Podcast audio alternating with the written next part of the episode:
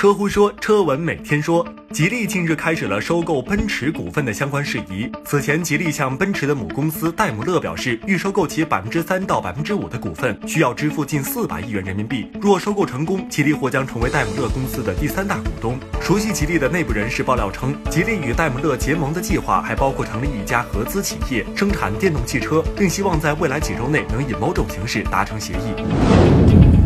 如今，距离 Tesla Semi 发布会已经过去快一个月了。在这段时间里，这辆车从百威、DHL、沃尔玛等大牌玩家的手里拿到了很多订单，最大订单规模不停的被刷新。日前，百事订购了一百辆特斯拉卡车，是特斯拉目前为止收到的最大 Tesla Semi 订单。百事高管表示，这些电动卡车将用于短途运输，并且百事已经开始计划特斯拉的最优自动驾驶配送路线了。